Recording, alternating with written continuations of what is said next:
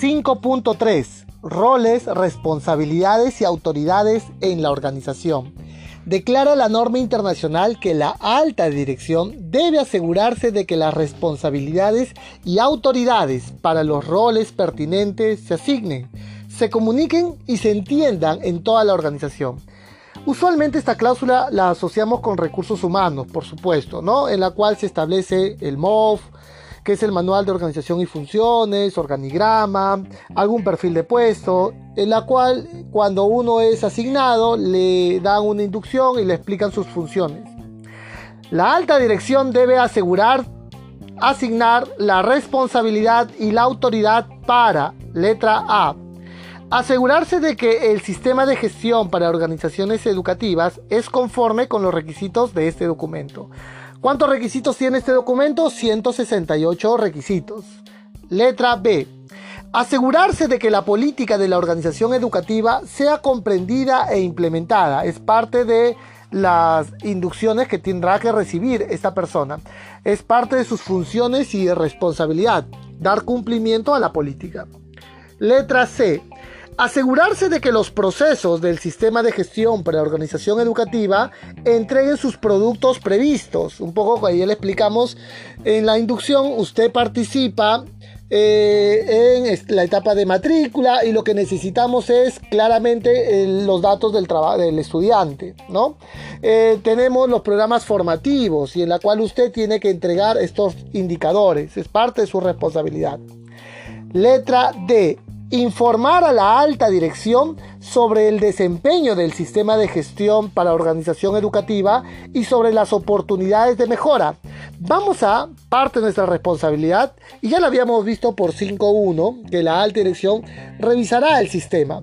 También será nuestra responsabilidad informar directamente con puertas abiertas a la alta dirección sobre el desempeño que tenemos. Letra E garantizar la promoción de un enfoque a los estudiantes y otros beneficiarios en toda la organización. Siempre deberemos enfocarnos no en la venta, no en la cobranza, no en el precio, sino en que realmente se lleve una expectativa, una experiencia educativa adecuada, cumpliendo los requisitos que nos hemos comprometido.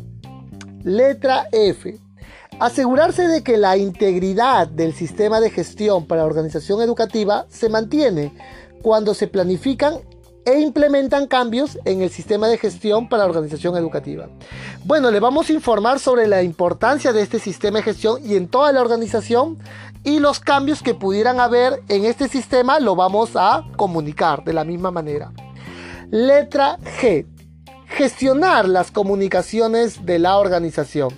Bueno, vamos a informar sobre la participación de dar cumplimiento a los canales de comunicación, por supuesto.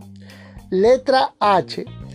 Asegurarse de que todos los procesos de aprendizaje estén integrados, independientemente del modo educativo de la prestación, ya sea para superdotados, para, para alumnos eh, de una manera estándar o eh, algunos, algunos estudiantes que pudieran eh, tener alguna condición, una pre, preexistente, igualmente los métodos educativos van a estar integrados para cada uno y en general va a lograr el, el efecto deseado, que adquiera un conocimiento acorde a lo que se ha ofrecido, acorde a la satisfacción de las partes interesadas.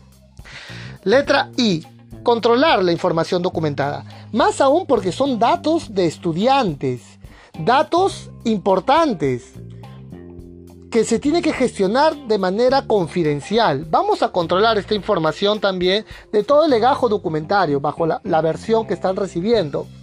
Letra J. Gestionar los requisitos de los estudiantes con necesidades especiales. Bueno, esto es una particularidad de esta norma. Pueden ser superdotados o limitados también.